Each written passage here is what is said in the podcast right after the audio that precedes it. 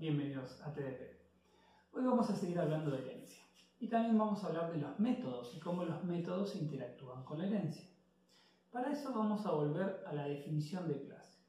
Una definición que solemos dar de clase es que una clase es un tipo de dato abstracto con una implementación total o parcial. Y esta última parte es bastante peculiar. ¿Por qué parcial? Porque el paradigma nos permite tener a nosotros clases que no están completamente implementadas.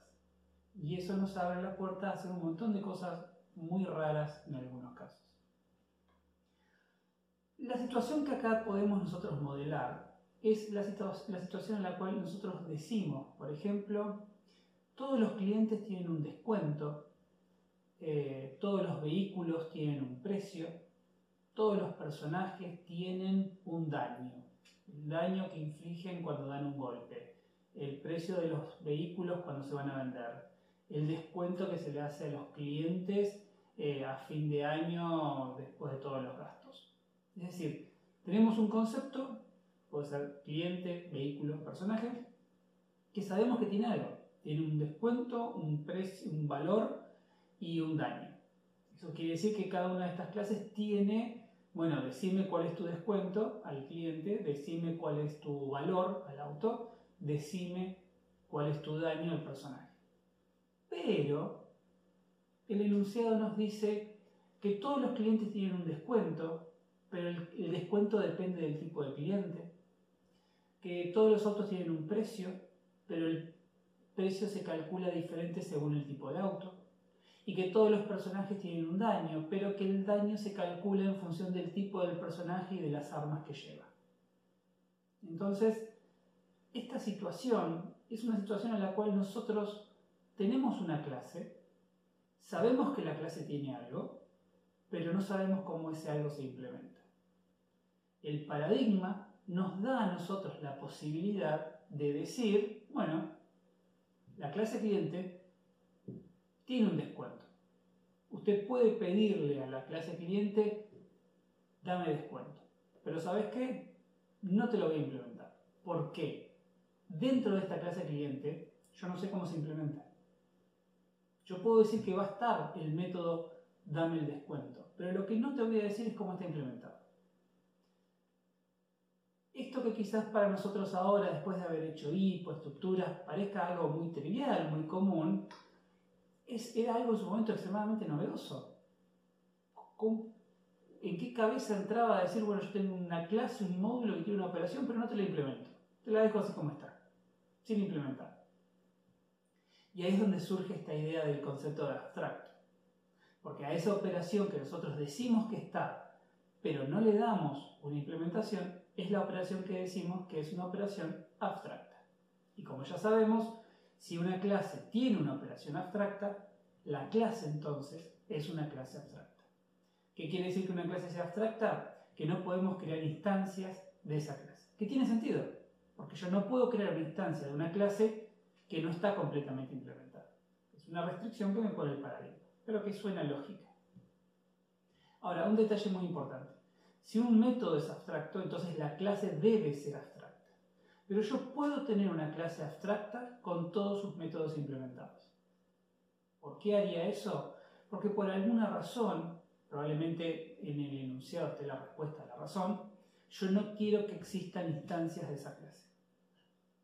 Volviendo al ejemplo que estuvimos desarrollando de los aviones, los bombarderos, el XFA, B y todo eso, habíamos hecho una jerarquía de herencia donde aparecía el XF base como un concepto, una generalización de cuestiones comunes al XF, el XFA y el XFB. Yo lo que les decía en último video es, yo nunca voy a ver volar un XF base. No es un avión que yo vea volar por los cielos porque es un concepto que yo creé para generalizar. Eso quiere decir que yo no debería tener instancias de esa clase. Y una forma de enfatizar eso, que no debería tener instancias de esa clase, es diciendo que XF base es una clase abstracta. Aún si tiene o no métodos implementados, no me importa eso. Yo, antes de llegar a la parte de los métodos, yo ya sé que XF base debe ser una clase abstracta porque no quiero tener instancias de esa clase dando vueltas porque no correspondería. Bien, entonces, ¿qué pasa con los métodos y qué pasa con la herencia? Bueno, empecemos con una clase. Vamos a hacerlo todo con ejemplos muy generales. Supongamos que tenemos la clase A y la clase A tiene un método. El método F. Si el método F va a ser un método abstracto, porque el problema nos dice que es un método abstracto, UML establece que la forma de representar un método abstracto o una clase abstracta es usando letra itálica. Letra itálica, cuando estamos trabajando con mano alzada, es básicamente imposible. Intenten si no escribir en itálica en la hoja de papel y van a ver que no se puede. Entonces lo que vamos a usar nosotros como una notación cuando estamos trabajando en papel y lápiz es el asterisco a la derecha de un método me dice que ese método es abstracto. El asterisco a la derecha de la clase me dice que esa clase es abstracta. Entonces, si este método es abstracto, la clase debe ser abstracta. Recuerden, como dije recién, el método podría no ser abstracto y yo igual querer hacer la clase abstracta.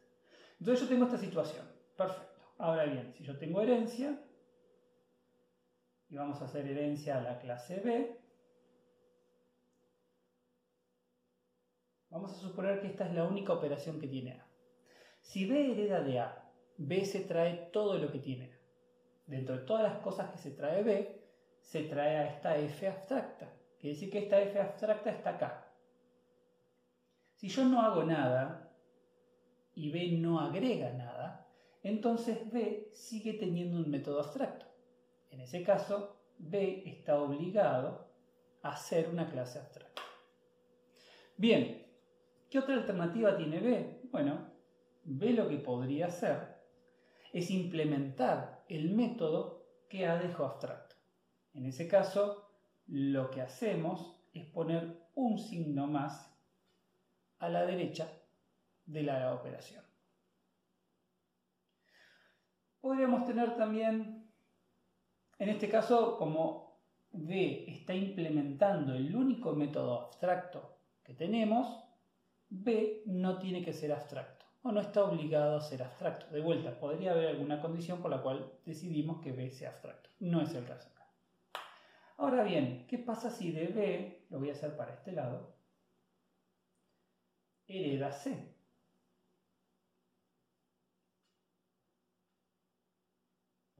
En este punto, C podría decir, bueno, C tiene todo lo que tiene B, B tiene a F y F está implementado, así que este F implementado está en C. En este punto, C podría no hacer nada, por lo tanto, C va a tener la F tal cual como la implementó B. Pero también lo que puede hacer C es decir, ¿sabes qué? Te voy a cambiar la operación al F porque a mí me gusta hacerlo de otra manera.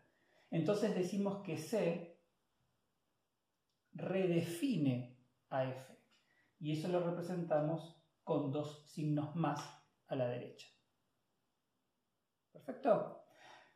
Siguiendo una vez más, si tenemos otra clase que hereda de C, supongamos la clase D,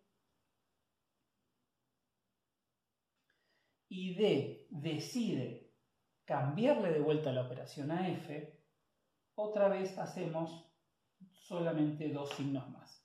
No seguimos agregando signos más. Entonces, las únicas alternativas que tenemos es o no ponemos nada cuando la operación está implementada de una, o ponemos un asterisco cuando es abstracta, o ponemos un único signo más cuando es la primera vez que una operación abstracta se implementa, o ponemos dos signos más cuando estamos cambiándole la implementación a una operación que ya estaba implementada.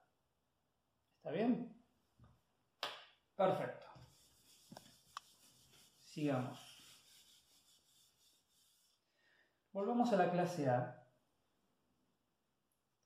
Pero esta vez A va a tener la operación F implementada. ¿Sí? Y ahora viene B que dice, perfecto, pero ¿sabes qué? te voy a cambiar la implementación. Entonces B tiene la F con más más. Y después viene C,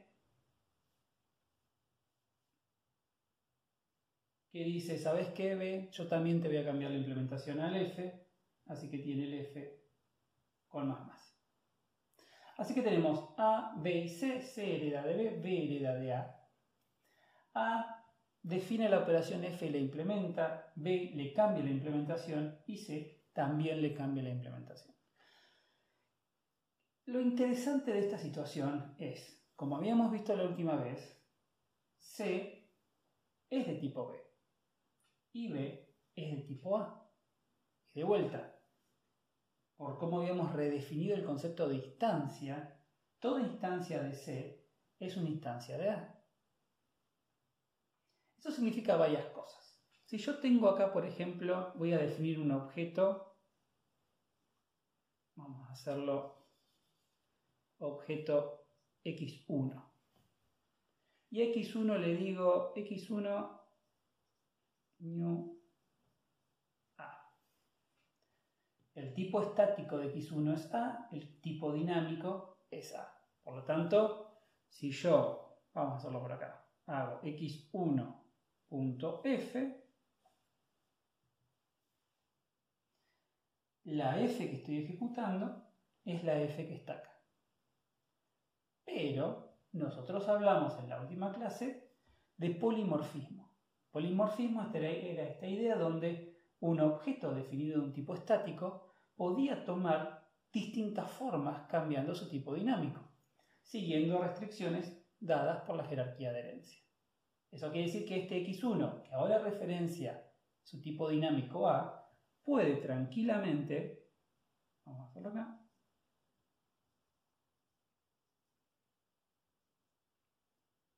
referenciar ahora a una instancia de C.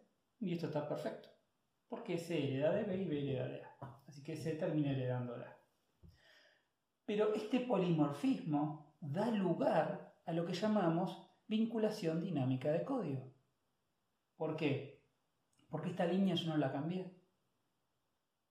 Yo arranqué con esta línea y esta línea de acá.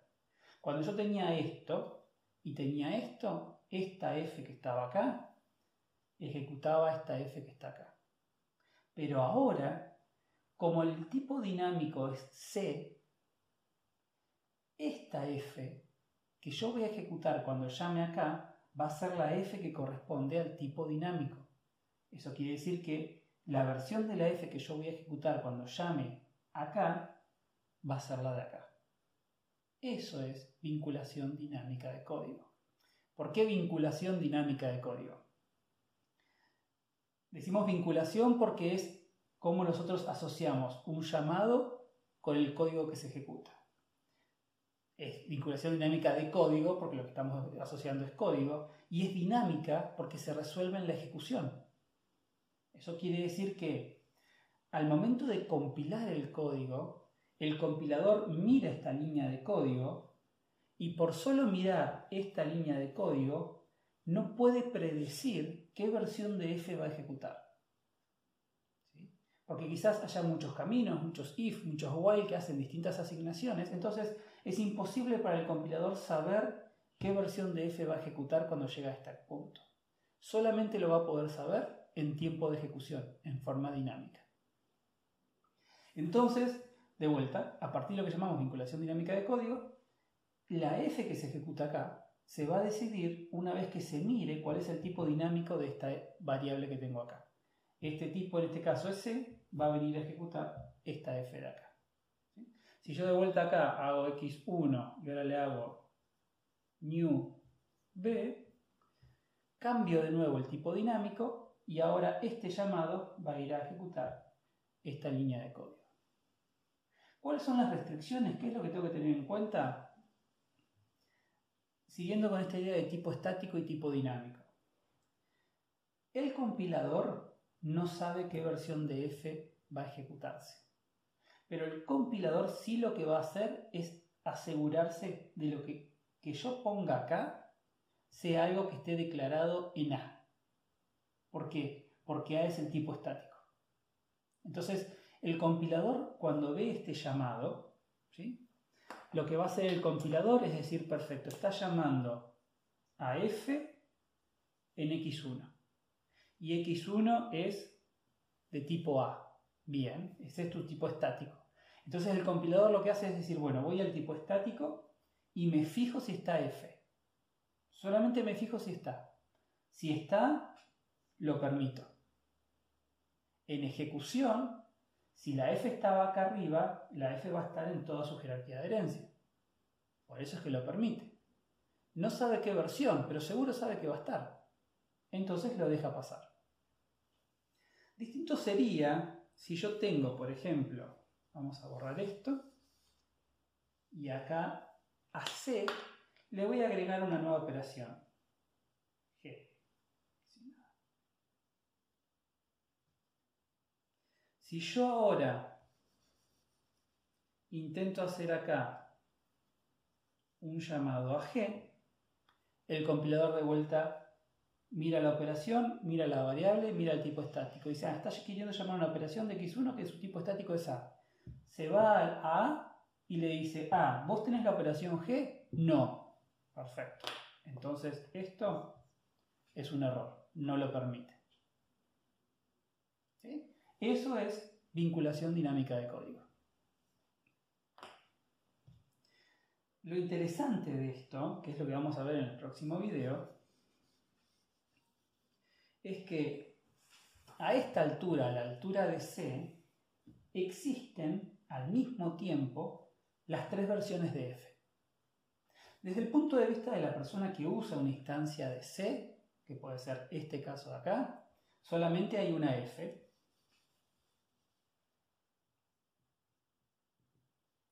es la f que está definida. Pero dentro de esta implementación, que es lo que vamos a empezar a ver el video que viene, dentro de esta implementación yo tengo acceso o tengo la posibilidad de conocer, de manejarme con las tres versiones de f. La f que está definida en C, la f que está definida en B y la f que está definida en A. Y eso es muy interesante y nos da mucha flexibilidad. Y por último, para ir terminando con esto, lo que sería la clase de hoy, ¿por qué surge la idea de poder redefinir? ¿Qué ventaja nos da a nosotros la redefinición de métodos? Y para eso tenemos que volver nuevamente a lo que motivó al paradigma. Porque el paradigma surge, recuerdan, porque dijimos que se quería poder reutilizar las cosas que ya estaban hechas, se quería tener seguridad en las cosas que se hacían, pero se quería poder modificar fácilmente las cosas. Entonces yo quiero que algo sea seguro, fácil de usar, de reusar y de modificar. Entonces ahí es donde viene la idea de la redefinición de operaciones.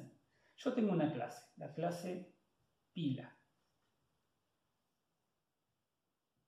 con todos sus métodos y todas sus cosas. ¿sí? Y tengo un montón de clases que están usando esta pila.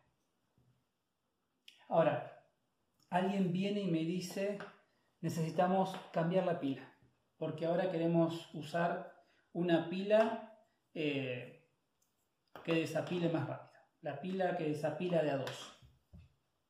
¿Cómo hacemos una pila que desapila de a dos? Hay varias alternativas. Antes del paradigma, yo tenía que hacer una pila que desapilaba de a dos, ¿qué era lo que hacía? Si hacía una pila nueva, pila 2.0, me copiaba todo este código acá y cambiaba las líneas que tenía que cambiar.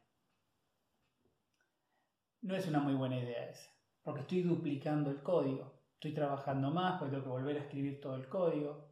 Si acá había algún error, si acá había algún problema, me estoy copiando todo ese problema acá. Entonces, si el día de mañana se detecta un problema acá, tengo que acordarme de que este código está copiado y pegado en un montón de otros lugares. Y es mucho más complicado de resolver. Entonces, esta idea, que es hacer una clase nueva y copiar todo, no es muy buena, tiene sus problemas. La otra alternativa que alguien podría decir es, decir, bueno, me meto acá, en esta, tal cual como está, borro un par de líneas y agrego lo nuevo. La ventaja de esto es que no tengo que volver a reescribir toda la clase. Pero todas estas clases estaban funcionando con la versión anterior. Todas estas clases habían empezado, habían trabajado con pila porque querían una pila común y corriente. Entonces, ¿con qué derecho puedo venir yo a decirles, a ah, usted estaba trabajando con una pila común, ahora la pila es pila de dos? Modifiquen todo su código para adaptarse a este nuevo cambio. Entonces, estas dos nuevas líneas que yo agregué, para no tener que escribir toda la pila de vuelta, repercuten en todas las otras clases que tienen que empezar a adaptarse al nuevo comportamiento de la pila. No es una buena idea. De vuelta estoy teniendo que escribir mucho código. Entonces, ahí es donde aparece la tercera opción, que es la que nos gusta a nosotros y es la que nos da el paradigma. La tercera opción lo que dice es, vos querés una pila nueva, está todo bien. Heredad de pila. Pila 2.0. Con la herencia, todo lo que estaba acá, ahora lo tenés acá. No tenés que volver a escribir nada, ya está todo. Con la redefinición vas a poder cambiar solamente lo que vos quieras cambiar, nada más. Si algo no se cambia, no hay que volver a escribirlo. Y gracias a la vinculación dinámica de código y al polimorfismo, todas estas siguen usando la misma versión de pila que ellas tenían antes, por lo tanto, ellas no tienen que cambiar. Y si alguien nuevo quiere usar la pila 2.0, usa esta. Y si el día de mañana alguien encuentra un error en esta pila, ¿sí? si por ejemplo la consulta pila vacía estaba mal implementada, la puede cambiar acá y esta corrección se va a ver reflejada acá. Todas estas ventajas que tenemos las tenemos gracias a la herencia, el polimorfismo y la vinculación dinámica de código y a la posibilidad de redefinir operaciones. Muy bien, Mañana seguimos con este mismo tema, pero nos vamos a empezar a meter en la implementación de las operaciones y ver cómo la herencia nos facilita la implementación. Nos vemos mañana.